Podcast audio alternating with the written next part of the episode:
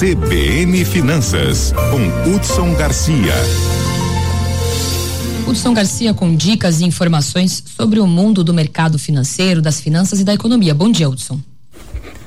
Bom dia, Lígia. Bom dia, Isa. Bom dia, nossa equipe e a todos que acompanham a CBN Campo Grande. Hoje falando diretamente de Santa Rita do Pardo, pessoal, já ah, desenvolvendo aqui um trabalho e queria perguntar para você, Lígia, já está pagando um pouquinho mais caro aí no preço do combustível, da gasolina?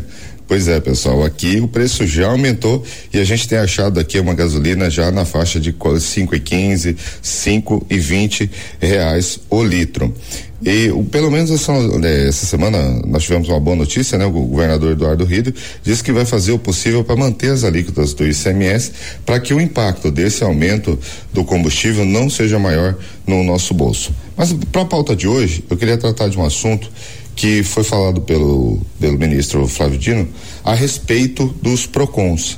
O governo federal vai disponibilizar 15 milhões de reais para poder modernizar os PROCONs. A gente sabe que, pelo tamanho do Brasil, até não é uma verba significativa. Mas esse olhar do governo federal para os PROCONs, ele está muito ligado a o nível de endividamento da população brasileira. Como todos sabem, desde o ano passado a coluna vem tratando muito disso, que o nível, o, o número de endividados no país aumentou significativamente. Fechou o 2022 com 77,8%. Mas pessoal, isso até não preocupa. Qualquer um de nós pode se tornar uma pessoa endividada a partir do momento que você tem as suas contas para que você possa pagar. O que preocupa são o número de famílias, de pessoas que não estão pagando as contas em dia, os inadimplentes. Esse número, sim, é um número muito grande. Ele atingiu 30% no ano passado. E de olho nessas pessoas que não estão conseguindo pagar as dívidas, o governo federal quer equipar os PROCONs para que eles possam fazer essa orientação, essa ajuda para essas pessoas, essas famílias que não estão pagando as suas contas.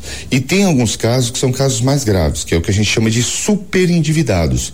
Os superendividados, para quem não conhece, é aquela pessoa que, mesmo com todo o seu patrimônio, mesmo com toda a sua renda, não é capaz de pagar o, as dívidas que possui.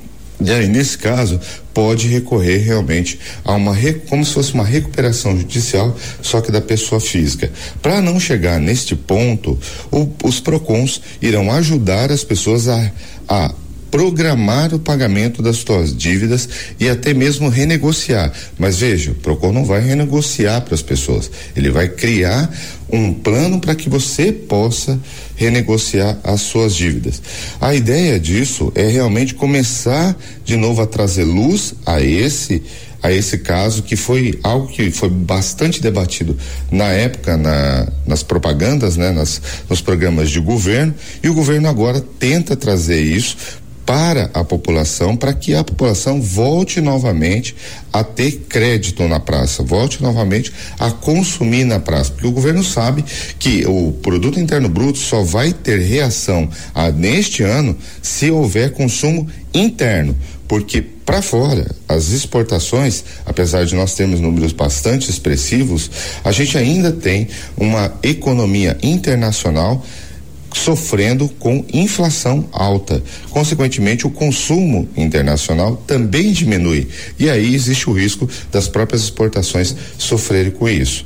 Então, para aqueles que precisam, para aqueles que têm essa necessidade de renegociação de, vidas, de, de dívidas, né? O que eu aconselho é já começar a juntar todas as dívidas que você tem em aberto para que você depois possa ir até o Procon para que ele possa te orientar como renegociar essas dívidas, como dar prioridade para essas dívidas. Detalhe, esse serviço já é oferecido hoje. Então, não necessariamente você precisa esperar o Procon se modernizar, você já pode ir agora. O apelo que o governo federal está fazendo agora é de realmente as pessoas passarem a procurar o Procon para que ele possa ajudar elas a, a renegociar essas dívidas. Mas olha só, pessoal, não é só para pessoa física. A gente sabe que as empresas também sofreram muito nesse período de consumo baixo. Não vou dizer nem de pós-pandemia, mas principalmente do consumo baixo, aonde alguns empresários, MEIs inclusive, começaram a entrar nesse nível de inadimplência aí começou a misturar muito conta física com com pessoa jurídica, aí virou aquela bagunça. Se você precisa de orientação, procure o Sebrae, procure o Senac, que tem consultorias, ou também, né, você pode procurar profissionais especializados para poder te ajudar com essas consultorias, como economistas, como administradores, como contadores, para te ajudar a organizar essas dívidas, para realmente montar para você um plano de renegociação, para te dizer quais são as prioridades. E aí já adiantando aqui ah, para vocês sobre prioridades, né? No momento que você for pagar suas dívidas, priorize aquelas dívidas de maior risco, aquela que você pode perder o patrimônio ou ficar totalmente inviabilizado de trabalhar.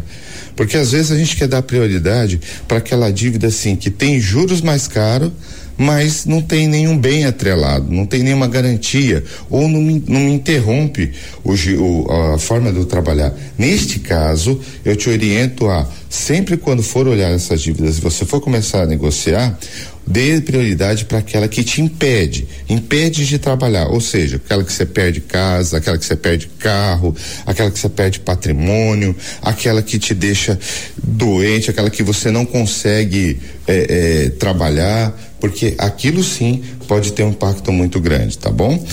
Então, essa é a dica da, da semana. Se prepare, se você está em situação de endividamento, prepare aí toda a sua documentação para que você possa buscar ajuda. A gente não precisa saber de tudo sozinho e também não pode acreditar que dívida desaparece.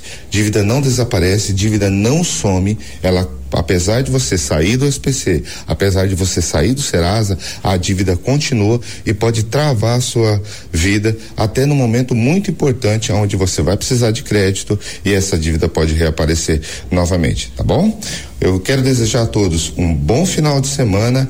Hudson Garcia para a CBN Campo Grande. CBN, CBN Campo Grande.